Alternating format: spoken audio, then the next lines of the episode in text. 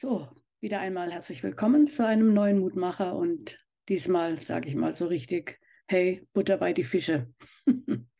ja, ich denke, es wird Zeit, mal ähm, so ein bisschen ganz, ganz praktisch zu werden. Du hast jetzt immer wieder gehört, dass äh, die Adventszeit, Vorbereitungszeit ist auf Weihnachten, dass wir uns freuen, dass Jesus der Retter geboren ist. Aber was hat es jetzt so ganz, ganz praktisch mit dir und mir zu tun? Und ähm, damit du besser verstehst, was all diese Dinge bedeuten, packe ich mal so ein bisschen aus. Und äh, wenn du mich schon eine Weile verfolgst, dann hast du schon die ein oder andere Episode aus meinem Leben erfahren, die mehr oder weniger rühmlich war, eher weniger. Und auch heute ähm, lasse ich dich teilhaben an einer meiner unrühmlichen ähm, Begebenheiten in meinem Leben, einfach um dir zu zeigen, was Weihnachten bedeutet. Ähm, als ich vor vielen, vielen Jahren noch allein lebte und ähm, ja, berufstätig war, habe ich aus meiner Vergangenheit, die ich davor hatte, einen ziemlichen Berg Schulden angehäuft. Und so habe ich neben meiner damaligen Arbeit, die super war, die ich sehr gerne gemacht habe, noch einen Nebenjob bei jemandem angenommen. Und äh, diesen Nebenjob, den habe ich vorzugsweise an den Wochenenden gemacht. Wir haben gemeinsam Veranstaltungen, Großveranstaltungen ausgerichtet. Und ja, hat Spaß gemacht, war auch ziemlich viel unterwegs. Und ähm, an, bei diesem Job hatte ich unter anderem auch eine Kasse, die ich verwaltet habe.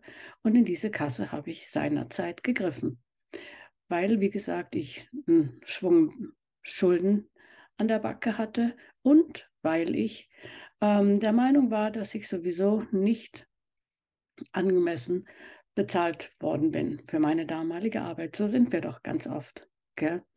dass wir meinen, naja, das steht mir ja zu oder der andere gibt mir sowieso nicht das, was mir eigentlich gehört, also nehme ich es mir halt einfach. Und so war das damals eben auch bei mir. Und ähm, ja, das ging eine ganze Weile und irgendwann haben wir uns dann auch aus den Augen verloren und ich bin wieder meiner normalen Arbeit nachgegangen, habe in der Zwischenzeit ähm, meinen Weg mit Jesus festgemacht, habe meinen Mann kennengelernt, wir haben geheiratet, haben Kinder bekommen und es war alles ganz gut unterm Deckel. Ich habe da auch ehrlich gesagt überhaupt nicht mehr dran gedacht. Aber, weißt du, wenn du mit Jesus gehst und ihm erlaubst, dein Leben in Ordnung zu bringen, dann macht er das Schritt für Schritt. Und ich bin so dankbar, dass er einem nicht all den Müll, den man fabriziert hat, auf einmal vor die Nase haut. Bei mir war es so, dass es dann irgendwann einen Tag gab, an dem der Heilige Geist mich an diese Dinge erinnert hat. Und ich sage dir was, ich bin, ähm, ja, es hat mich total getroffen. Ich wusste, ich muss diese Sache, diese Angelegenheit in Ordnung bringen, um weiter ähm, in dem Segen bleiben zu können, beziehungsweise noch mehr in den Segen Gottes reinkommen zu können, weil sich diese Dinge letztendlich ähm, in unseren Ehen, in unseren Familien, in unserem Leben ähm, egal in welchem Bereich, auswirken können. Wenn ich nicht gerade und aufrichtig lebe, dann brauche ich mich nicht wundern, wenn die Menschen mit mir nicht gerade und aufrichtig umgehen. Kannst du das so ein bisschen verstehen? Auf jeden Fall, ähm, ich habe plötzlich gewusst, ich muss eine Sache in Ordnung bringen, aber ich wusste überhaupt nicht wie. Und weißt du, mein Mann hat mich ja zu der Zeit schon so ein bisschen gekannt, aber so solche Dinge hat er mir sicher nicht zugetraut. Und das war für mich schon mal eine ganz, ganz schlimme Sache, jetzt zu meinem Mann gehen zu müssen und zu sagen, du Schatz, ähm, das und das habe ich damals gemacht. Das war furchtbar, weil ich mir gedacht habe, was wird er jetzt denken, was er für eine da geheiratet hat. Und weißt du, mein Mann ist eh, bin so so gesegnet. Ich habe so ein Geschenk mit meinem Mann. Er hat in keinster Weise irgendwie negativ gesprochen, sondern hat nur gesagt, naja, dann müssen wir schauen, wie wir das in Ordnung bringen. So war das aber gar nicht so einfach, weil, wie gesagt, ich hatte ja einen großen Berg Schulden mit in unsere Ehe gebracht. Und auch zu der Zeit hat äh, unser Kontostand nicht so ausgeschaut, als dass ich diese Summe hätte einfach leicht zurückzahlen können. Und äh, mein Mann sagte nur, du, irgendwie wird es gehen, wenn Gott dir das aufzeigt, wird er dir auch helfen. Und äh, ja, jetzt kam der nächste schwere Schritt. Denn ich musste diese Person ja kontaktieren, die ich bestohlen hatte.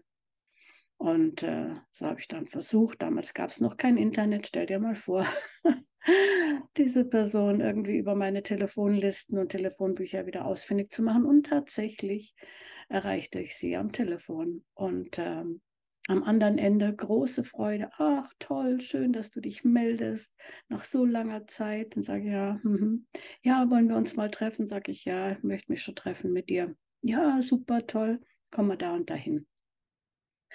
Und ich habe nur gedacht, naja, von wegen toll, das wirst du sicherlich nicht so denken. Naja, auf jeden Fall fuhr ich dann zu dem Treffen und ähm, ja, bevor irgendwas bestellt wurde, habe ich dann dem Menschen ähm, einfach die Dinge gesagt, habe ihm gesagt, was ich gemacht habe und äh, dass es mir total leid tut und ja, dass ich irgendwie schauen möchte, wie wir das, wie ich das wieder in Ordnung bringen kann.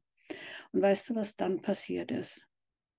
Dann schaute mich diese Person an und sagte, hm, okay, das hätte ich jetzt von dir nicht gedacht. Und was willst du jetzt essen? Und damit war das Thema vom Tisch. Also das war so krass, dieser Moment. Ähm, er lud mich zum Essen ein. Wir hatten ein gutes Gespräch. Er wollte wissen, warum ich ihm das jetzt sage. Und in dem Zusammenhang konnte ich ihm erzählen ähm, von Jesus, konnte ihm erzählen, was das, was er am Kreuz für mich getan hat, für mich bedeutet, nämlich mein Leben Stück für Stück für Stück aufräumen zu dürfen. Und das ist das, was letztendlich durch Weihnachten passiert. Gäbe es Weihnachten nicht, wäre Gott nicht in seinem Sohn aus dem Himmel auf die Erde gekommen, dann könnten du und ich nicht all die Dinge, die wir falsch gemacht haben, in Ordnung bringen. Und ähm, tatsächlich, so sagt die Bibel, wenn wir sie bekennen, Gott um Vergebung bitten, dann heißt es, dann sind wir vor ihm, als hätten wir es nie getan. Und weißt du, diesen Augenblick, den ich damals erleben durfte, jetzt mit dem Menschen, von dem ich dir gerade erzählt habe, aber auch in vielen anderen Situationen, dieses Erkennen, dass Jesus meine Lügen, mein Stehlen, mein Neid, Eifersucht, Undankbarkeit, Respektlosigkeit, alles das, was ähm, wir Menschen doch so mit uns rumschleppen, dass er das alles auf sich genommen hat, damit du und ich ähm, befreit davon durchs Leben gehen können. Das ist das, was für mich wirklich Weihnachten in meinem Herzen explosionsartig ähm, ausgelöst hat diese Befreiung zu wissen, ich bin tatsächlich all diese Sachen los. Ich kann mit Jesus anders umgehen, mit Situationen. Ich kann, ich muss keine Angst haben, nicht versorgt zu sein, weil ich weiß, er bringt mich durch oder, oder, oder. Also es ist eine ganz lange Geschichte. Da gibt es noch so, so, so viel mehr. Aber Weihnachten bedeutet, dass der Retter geboren ist. Das ist das, was die Engel im Lukasevangelium dort im Kapitel 2 den Menschen zurufen, genau genommen den Hirten. Sie rufen ihnen zu, freut euch, ihr müsst euch nicht fürchten, freut euch, euch ist heute der Retter geboren. Die Frage ist nur, ob du, genauso wie ich, damals, ob du heute weißt, du brauchst einen Retter. Du brauchst jemanden, der dir helfen kann, frei zu werden, vorausgesetzt, du bist bereit, all die Dinge an ihn abzugeben. Und dazu möchte ich dich ermutigen.